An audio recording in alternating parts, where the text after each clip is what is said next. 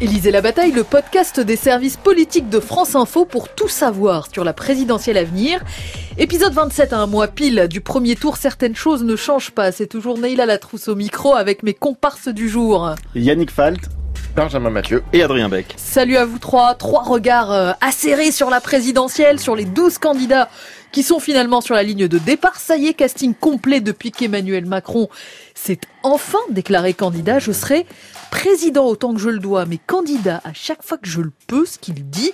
La vraie campagne commence. Ah bon Élysée la bataille, épisode 27, c'est parti. Il faut que le candidat puisse présenter euh, son projet au pays, mais il faut aussi que le président continue à faire son travail.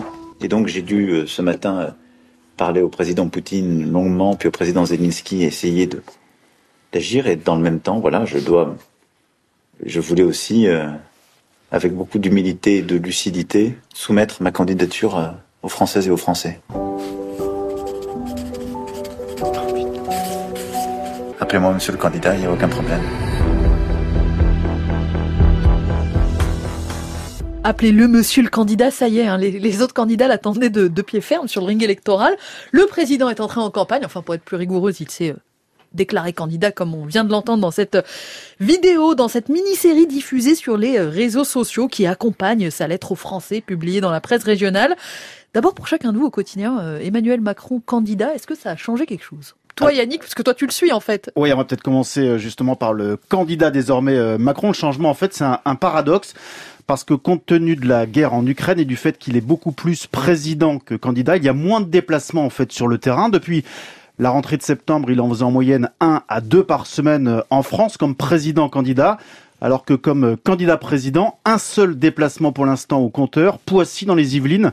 Pourquoi en Ile-de-France Parce qu'il veut rester proche de l'Elysée pour euh, honorer notamment ses coups de fil diplomatiques. Donc paradoxalement, pour toi, c'est moins de, déplacements dans les autres équipes de campagne, Adrien, Benjamin. Est-ce que vous, ça a changé quelque chose pour vous au quotidien? Ça n'a strictement rien changé parce que moi, sur la droite et l'extrême droite, la campagne elle a commencé en septembre. Donc en fait, la campagne continue. En revanche, ce que ça a changé, c'est peut-être dans les discours. J'étais euh, ce week-end à un meeting de Marine Le Pen du côté d'Aigues-Mortes, euh, donc c'est dans le Gard. Et euh, Marine Le Pen, elle, elle a beaucoup euh, fait des discours sur le fond, sur ses propositions, etc. Là, c'était un discours. Alors, il a, elle a parlé d'Ukraine, évidemment, parce qu'on peut pas en faire l'économie, mais elle a taper, taper, taper sur Emmanuel Macron pendant euh, la majeure partie de son discours. Et c'est au fond le seul changement euh, perceptible aujourd'hui qu'on voit euh, dans la dans la campagne, que ce soit celle de Marine Le Pen ou celle d'Éric Zemmour. Un changement d'ambiance pour toi, Benjamin C'est un peu la même chose, ça change tout et ça change rien, c'est-à-dire ça change tout parce qu'il est enfin candidat et du coup il porte les coups encore plus fort et contre le candidat désormais. ça change rien parce qu'effectivement ils sont en campagne depuis le mois de septembre. exemple, le dernier gros meeting à gauche était Jean-Luc Mélenchon à Lyon, une heure environ, il faisait très froid donc du coup ils ont fait un, c'est assez court finalement, une heure de de débat, euh, de débat, une heure de, meeting. La moitié consacrée à l'Ukraine, c'était un meeting sur la paix, et euh, l'autre moitié sur le social et à taper, taper, taper euh, sur le bilan d'Emmanuel Macron. Tu sens que voilà, il y a dans l'atmosphère quelque chose de différent, Yannick? Oui, mais alors là aussi, c'est un, paradoxe. En fait, il y a encore plus de sécurité sur le terrain que quand Emmanuel Macron est président. Il y a les policiers, les gendarmes, le GSPR, vous savez, le groupement de protection de la présidence de la République, donc la protection rapprochée comme président, mais aussi désormais des sociétés privés qui sont euh, chargés d'assurer la sécurité des, des meetings avec encore plus de filtres et de contrôles que d'habitude quand on accède à une réunion publique, et des équipes sur le terrain probablement euh, moins aguerries et plus tendues qu'à l'accoutumée. Et il y a aussi un petit changement euh, pour nous, médias, euh, d'un point de vue institutionnel, que, que je vais préciser pour, pour nos auditeurs. En fait, dans, les, dans la représentation des équilibres politiques à l'antenne, on est entré depuis l'annonce par le Conseil constitutionnel de la liste des, des candidats dans la période dite de l'équité du temps de parole renforcé. Ça veut dire qu'en fait, jusqu'au 27 mars, nous, médias, devons assurer que les candidats et leur soutien figurent de manière équitable dans euh, notre programmation. Ça veut dire la programmation, qu'en fait tout le monde soit invité euh, pour parler de la campagne et du projet et que tout le monde soit équitablement euh, servi dans, dans, ces invitations et équitablement traité, ça veut aussi dire, parce a, ça c'est le temps de parole, il y a le temps d'antenne qui, qui, oblige aussi nous journalistes dans nos prises de parole euh, de parler de, l'ensemble des candidats, de les faire figurer dans chacune de nos de, nos chroniques, de nos papiers, de nos podcasts que nous faisons évidemment dans Élysée la bataille, mais ça j'ai envie de dire depuis le premier épisode. Dans les oppositions, on l'attendait, Emmanuel Macron, enfin candidat, on l'attendait surtout à gauche. Benjamin, tu disais, ils ont du mal à, avoir de la bande passante, à faire entendre leurs propositions. Est-ce qu'à gauche, cette entrée en campagne fait que d'un coup, on entend un peu plus euh, euh, les candidats que tu suis. Voilà, si j'étais méchant, je dirais que ça change rien du tout, mais on, va, être honnête, ils l'attendaient en tout cas tous pour pouvoir déjà lui mettre des bourre-pifs. Hein, c'est un peu ça la politique aussi, non mais c'est vrai. Hein, sauf que la guerre en Ukraine change vraiment énormément les choses.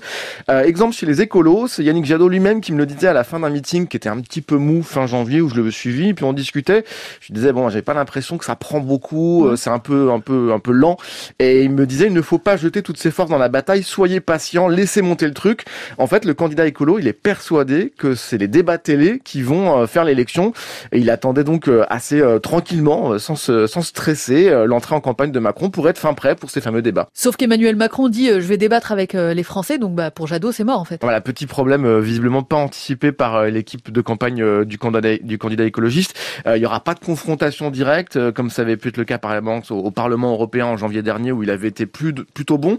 Petite confirmation aussi avec cette discussion que j'ai eue avec Karim Adeli, eurodéputé, soutien de Jadot, et qui est convaincu que pour le moment les gens n'ont pas compris que l'écologie c'est pas la punition mais la solution, et c'est pour ça qu'elle elle mise aussi sur les marches pour le climat qui arrivent là dans quelques jours pour relancer en, fait l'intérêt de la campagne autour des écologistes et de ces questions-là. Ouais, effectivement, faire vivre le, débat, c'est ce que nous disent tous les tous les candidats euh, en privé. Hein. C'est un point commun euh, entre eux. Ils déplorent d'ailleurs tous qu'Emmanuel Macron refuse le, le, débat à 12, comme encore Valérie Pécresse sur euh, France Info il y a quelques jours. On a une école qui est fragilisé. On a un hôpital qui est à bout de souffle, des déserts médicaux dans toute la France. On a une désindustrialisation qui n'a fait que progresser. On est champion du monde des impôts et on a une dette colossale qu'on est en train de léguer à nos enfants. Oui, mais ce bilan, on est obligé de le faire parce qu'Emmanuel Macron ne le fera pas. Il ne peut pas aujourd'hui se mettre au-dessus du peuple et ne pas venir dans l'arène pour débattre. Il est absolument nécessaire que le président de la République accepte ce débat parce que désormais il est candidat et qu'il doit, là encore je le dis, rendre des comptes.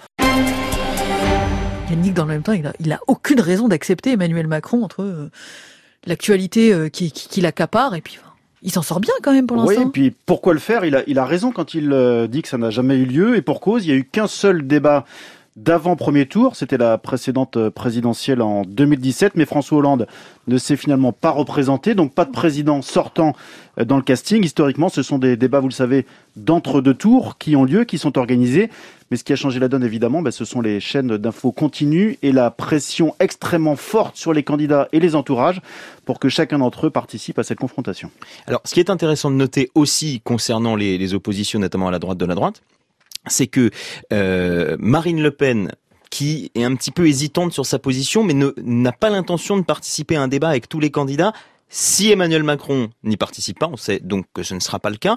En revanche, elle, elle veut bien débattre avec Jean Castex. Et donc, il y a l'idée, euh, en ce moment, en coulisses, d'essayer de préparer peut-être un débat avec Jean Castex, à l'inverse d'Éric Zemmour, qui, lui, ne veut pas débattre avec quelqu'un de la majorité.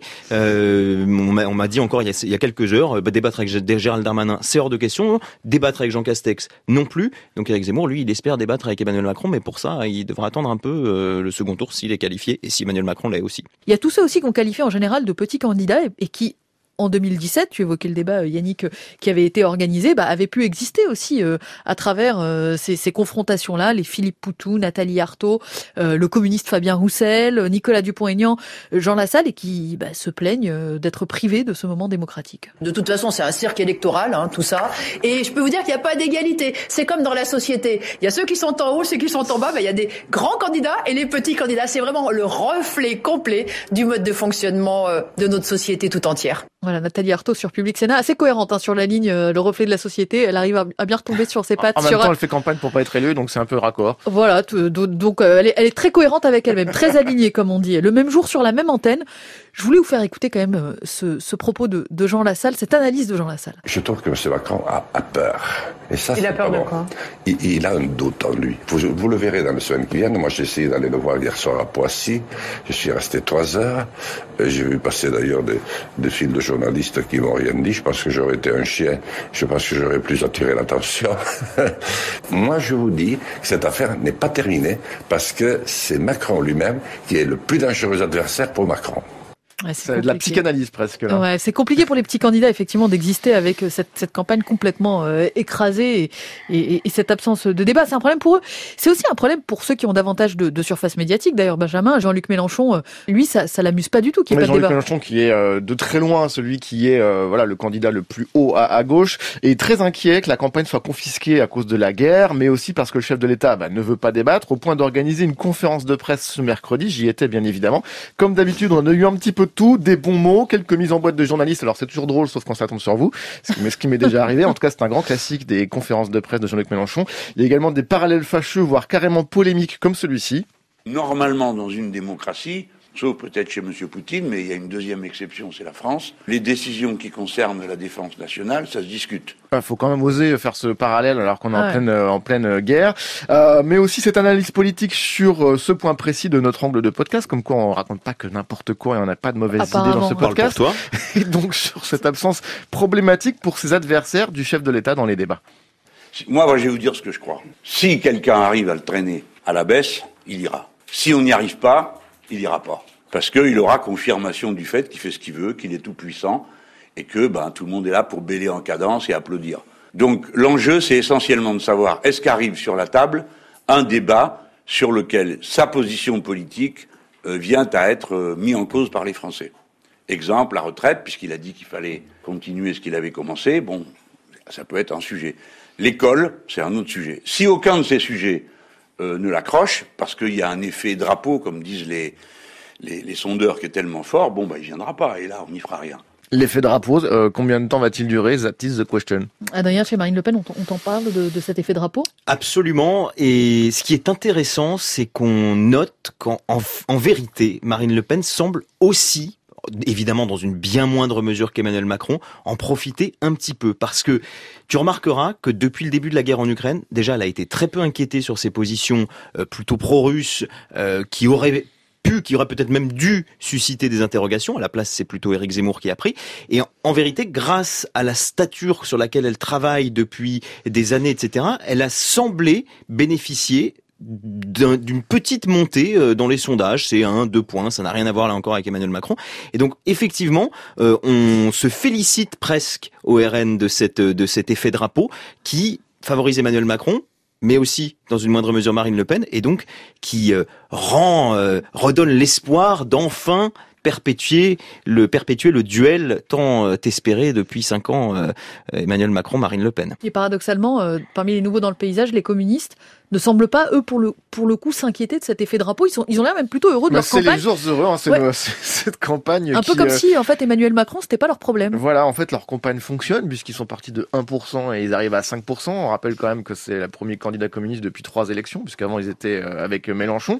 Euh, écoute ce que me dit ce proche du candidat sur Macron d'abord. Le contexte pour le moment est porteur pour lui, mais si les prix continuent de grimper, ça peut faire réfléchir les gens.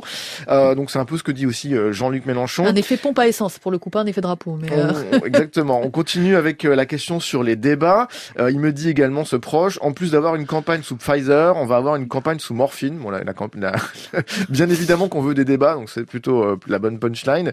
Et sur la suite de la campagne, il y a deux guerres, celle à la télé et celle du porte-monnaie. Et c'est la raison pour laquelle Fabien Roussel va axer sa campagne à, désormais et pendant les prochaines semaines exclusivement sur les questions de pouvoir d'achat. Tu veux dire un mot d'Anne Hidalgo? Alors généralement quand on pose la question c'est qu'il y a un problème. Voilà l'analyse d'un éléphant euh, du PS. J'appelle ça le syndrome israélien, une gauche incapable de peser dans le débat politique.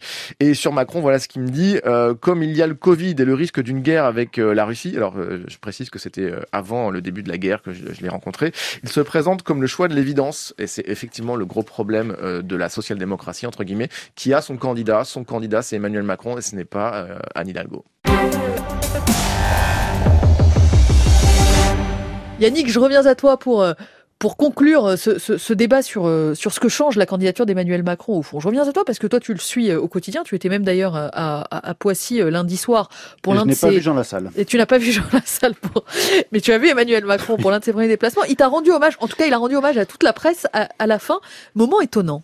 Il y a de la frustration, je le dis aussi pour les journalistes qui sont présents dans cette salle. Il y aura aussi des, évidemment des temps de questions pour les journalistes qui viendront et J'ai aussi à cœur qu'à l'occasion de ces débats, on puisse avoir des journalistes qui, qui, qui, puissent poser leurs questions. Je vais devoir filer à cause des contraintes et, et du call, mais je voulais remercier les journalistes qui sont là et qui couvrent la campagne depuis le début.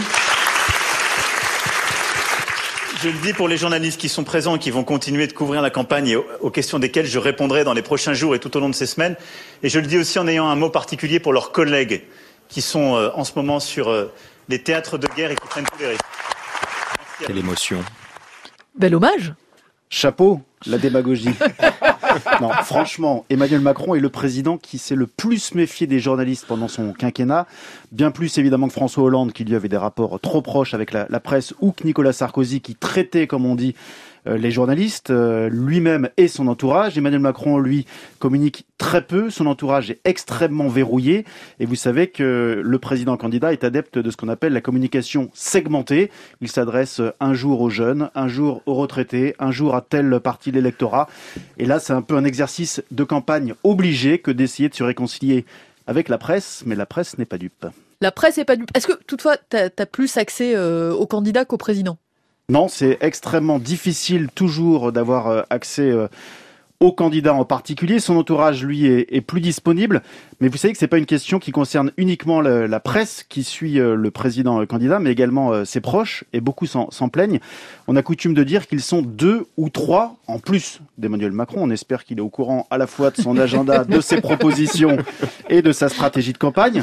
Mais les, deux ou trois, en fait, tout dépend si on inclut euh, son épouse Brigitte euh, ou pas. Mais les, deux, en tout cas, qui sont vraiment au cœur du, réacteur de, la campagne, ce sont Alexis Collère, le secrétaire général de l'Élysée, pièce maîtresse euh, depuis toujours de la Macronie, et Clément Léonardouzi, le conseiller comme de l'Élysée, qui vient d'ailleurs d'être transféré au, QG de campagne, mais dans les historiques, dans les, les proches qui ont fait notamment la campagne de 2017. Beaucoup évidemment aimeraient avoir les informations sur le programme, les propositions, également les, déplacements de campagne. Beaucoup grattent à la porte, mais n'arrivent pas à avoir ces informations ou les ont parfois quelques heures simplement avant les journalistes. parce que tout est, tout est cloisonné de, ce que l'on comprend. Il y a eu cette phrase aussi, euh, euh, je serai euh, président autant que je le dois, candidat à chaque fois que je le peux. Est-ce que tu as eu l'exégèse de, de, cette formule?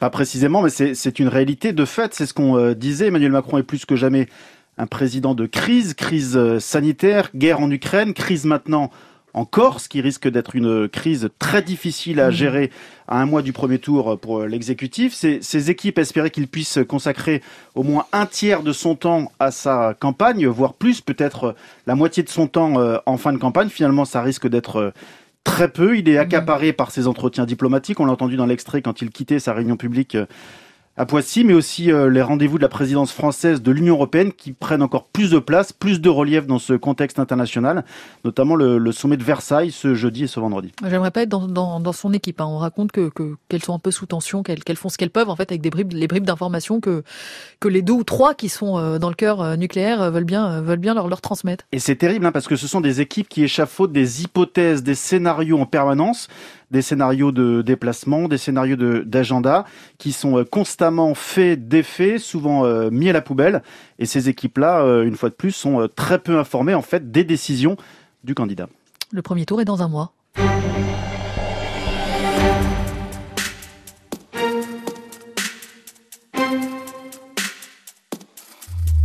Élisée la bataille, épisode 27, le podcast des services politiques de France Info avec un nouveau camarade de jeu dans cette dernière ligne droite euh, que vous entendez beaucoup à l'antenne pour les fidèles de, France Info et qui vient nous voir. Tiens donc Thomas, pour la première fois dans Élisée la bataille, Thomas Pontillon du vrai du faux, de la cellule du vrai du faux. Salut à toi. Salut. Comment ça va? Bah plutôt pas mal. Et on voulait ton éclairage sur, sur ce numéro, on t'a euh, arraché entre guillemets à, l'antenne parce que de fait le fact-checking c'est devenu euh, une arme de campagne pour les médias et aussi pour les candidats et tu, tu vas nous l'expliquer. Mais le quinquennat d'Emmanuel Macron, euh, on le rappelle, avait commencé aussi par l'annonce de la loi euh, anti-fake news pour empêcher les déstabilisations pendant les élections. Il s'achève euh, ce quinquennat avec les craintes exprimées par certains ministres d'ingérence russe dans ce contexte de guerre, des ingérences pour manipuler éventuellement l'opinion publique. Déjà, pour commencer, tu peux peut-être nous expliquer ton travail à toi, en gros, ce qu'est la cellule vrai du faux. Comment comment tu bosses? Alors cette cellule, elle a été créée il y a déjà quelques années. On est six à y travailler mhm. et on travaille de manière assez artisanale, j'ai envie de dire, puisqu'en fait tous les matins on écoute les, les, matinales, on écoute toutes les interviews des, des politiques, de toutes les chaînes, du de toutes les chaînes. Tout, donc tous les matins, nos journées elles commencent toujours de cette manière-là et on essaye de repérer à peu près toutes les, les approximations, les erreurs. parfois ça arrive, même assez régulièrement, ou les approximations, les arrangements avec la réalité. Généralement, c'est sur un petit chiffre qu'on va souvent un peu tiquer, on va mettre ça de côté, et ensuite... Euh, à 9h30, 10h, on va décider un peu de ce qu'on va traiter comme sujet aujourd'hui, puisqu'on est 6, donc on peut pas forcément tout faire pour pouvoir choisir un sujet, il y a deux trois critères. D'abord, il faut que ce soit vérifiable. Euh, ça paraît un peu bête de dire ça comme ça, mais euh, tout ne peut pas se vérifier. Hein. Par exemple, il y a un exemple qu'on cite souvent, c'est est-ce que Emmanuel Macron est un président de gauche ou droite? Euh, bah, Bon courage. Voilà, il n'y a pas d'indicateur fiable, neutre et indépendant. Donc, donc il faut euh, des faits en fait. Il faut des... faits, il faut avoir. Euh, voilà, c'est pour ça que je parlais des chiffres. Il faut quelque chose qui soit vérifiable. Euh, par exemple, dans les exemples, il y a les chiffres de la sécurité, les chiffres du chômage. Après, il faut aussi que ce soit dans le débat public. Euh, faut que ce soit dans l'actualité. Faut que ce soit dans l'actualité. C'est généralement le cas puisqu'en fait on, on rebondit sur les les, ce que disent les, les candidats euh, ou les hommes politiques. Donc généralement, on est dans l'actualité, on reste dans l'actualité, mais il faut que ce soit encore dans le débat public. On regarde aussi les réseaux sociaux, parce que c'est une part euh, importante aujourd'hui aussi de notre euh, travail, les réseaux sociaux, que ce soit les candidats ou les militants. et voilà un peu comment on travaille tous les jours. Et est-ce que pour la cellule, le fait qu'il y ait une campagne officielle qui démarre, qu'on ait le casting de cette présidentielle, qu'on sache désormais voilà qui sera candidat, qui aura présenté un programme, qui aura son nom sur un bulletin de vote, il y a, y, a, y a une bascule, ça change quelque chose pour vous que cette ligne de départ soit plus claire? Alors que la ligne de départ soit plus claire, non. Par contre, la campagne, oui, c'est sûr qu'elle change quelque chose, mais c'est pas forcément la campagne officielle. C'est la campagne qui a déjà démarré, euh, enfin si on peut dire, qui a déjà démarré depuis un petit moment. Ce qui est certain, c'est qu'il y a beaucoup plus d'émissions politiques, euh, il y a plus d'interviews, il y a plus de propositions, plus de confrontations, euh, ce qui fait que il y a plus de choses à écouter tous les matins. voilà, il y a plus de choses à écouter le matin, le tard le soir aussi. Hein. le jeudi soir, par exemple, l'émission politique de, de, France 2, il y en a aussi, enfin sur BFM. Voilà, on, on écoute vraiment là-dessus toutes les chaînes, ce qui fait qu'on a beaucoup plus de matière. Euh, donc de ce point de vue-là, oui, ça nous rajoute quand même pas mal de boulot. Les candidats, on sait que les, soutiens peuvent tomber dans la désinformation, peuvent se faire voir. Est-ce que les candidats eux-mêmes versent dans la fake news? Alors dans la désinformation, oui. La fake news, c'est peut-être un peu différent. La désinformation, oui, mais en fait, il y a plusieurs derrière le la, la nuance entre les deux bah, En fait, la désinformation, il y a plusieurs réalités. Parce que là, quand on parle de fake news, euh, on pense par exemple à Donald Trump et la désinformation un peu à la Trump, c'est-à-dire d'asséner des contre-vérités ou, ou, des trucs euh, gros Quelque comme une maison. Quelque chose qui est délibérément faux et qu'on met au débat public. C'est assez rare. C'est arrivé, par exemple, il y a eu des, pas mal d'exemples dans les derniers mois avec le sanitaire, euh, des propos sur les, les vaccins, sur l'efficacité, sur euh, la transmission du virus, etc. Ça, il y en a eu euh, pas mal, notamment à l'extrême droite. Euh, donc il y a ce type de désinformation, mais souvent, nous, ce qui va beaucoup nous occuper, c'est la désinformation où en fait on rajoute la nuance, la, la perspective, un peu le, le contexte. Euh, c'est notamment le cas, par exemple, dans les exemples que j'ai en tête, il y a, il y a quelques semaines, le gouvernement se targuait d'avoir créé un million, enfin qu'il y a eu un million d'entreprises créées en France en 2021. Euh, Emmanuel Macron l'avait tweeté, enfin posté sur tous ses réseaux sociaux, Bruno Le Maire aussi, qui le répétait à longueur d'interview. Fait, ce chiffre est vrai, euh, sauf que donné juste comme ça, on a l'impression qu'il y a des usines qui sont sorties de terre en, France, alors qu'en réalité, euh, les deux tiers, c'était des auto-entreprises, notamment boostées par le Covid, puisqu'il y avait beaucoup de, livraisons de repas à vélo, par exemple, c'est des auto-entrepreneurs. Ils font partie de ce million d'entreprises. Et voilà, nous, notre rôle, il est aussi là. C'est une espèce de forme de, entre la, la désinformation et la, et la communication, quelque part, hein, de, de redonner un peu de contexte derrière ce genre de, chiffres un peu massus. Euh... Qu'Emmanuel Macron pouvait utiliser euh, à, son crédit pour, pour vanter son bilan. Sur la présidentielle et sur les appels au vote, il y a eu un, un, gros euh, fake pour le coup, un, faux, euh, qui a beaucoup circulé aussi sur les réseaux sociaux. Euh, le président ukrainien euh, qui appellerait à voter pour Emmanuel Macron. C'est-à-dire que dans le contexte de, de campagne aussi, tu évoquais les, les, réseaux sociaux, il y a un énorme travail à faire pour expliquer que voilà, ça c'est des montages, ça ça n'a pas existé, enfin ce qu'on ce appelle la fake news en fait, c'est-à-dire une information créée ou une intox plutôt créée de bout en bout. Oui c'est ça. Et alors là c'est le, le fait que Zelensky appelle à voter Macron. Euh, ça, c'est vraiment un classique du genre, parce que c'est-à-dire que ça télescope plusieurs actus. Il y avait d'un côté euh, la déclaration de candidature d'Emmanuel Macron qui venait d'arriver. Euh, il y a la guerre en, Ukraine. c'est évidemment totalement faux, mais ça télescope plusieurs actus et c'est poussé beaucoup sur les réseaux sociaux par euh, les équipes des candidats, par exemple. Euh, euh, prenons par exemple Éric Zemmour, qui a une vraie petite armée, on va dire numérique, qui permet de pousser certains sujets. ce genre de ce genre de, partage, vraiment, ce qu'on appelle un raid, hein, c'est-à-dire que les, militants hein, coordonnent et font monter un, un hashtag et donnent une voilà cette sensation d'effet de masse qui représente peut-être pas énormément de choses, parce que par exemple, est-ce que euh, les gens euh, dans la rue auraient cru que vraiment euh, Volodymyr Zelensky appelait à voter Emmanuel Macron? Je pense qu'il a autre chose à faire en ce moment que de faire ça. Donc c'est pas dit que dans, la rue les gens pouvaient forcément y croire, mais sur les réseaux sociaux c'est poussé et finalement ça finit par créer une espèce de frontière un peu floue entre l'info et, et l'intox. Élisée la bataille, épisode 27 avec Adrien Beck, Benjamin Mathieu, Yannick Falt et Thomas Pontillon de la cellule Vrai du Faux. Merci à vous. Elle n'est pas avec nous aujourd'hui, Julie-Marie Lecomte, mais je ne saurais trop vous recommander son livre, L'Élysée, visite privée au cœur du sanctuaire de la République. Pour tout savoir de ce palais dont nous vous parlons tant, livre remarquable, publié aux éditions de l'Archipel en partenariat avec France Info, je vous invite à le lire. Encore quelques mots pour euh, remercier euh, Marina Capitaine, notre productrice et rédactrice en chef. Je suis Neila Latrousse et je vous dis à très vite. Si vous aimez Élisée la bataille, je vous conseille euh, C'est tout comme un autre podcast France Info qui parle de la présidentielle où Laetitia Krupa et Gaspard Ganzer décryptent la com politique des candidats à découvrir sur votre appli de podcast préféré et sur franceinfo.fr.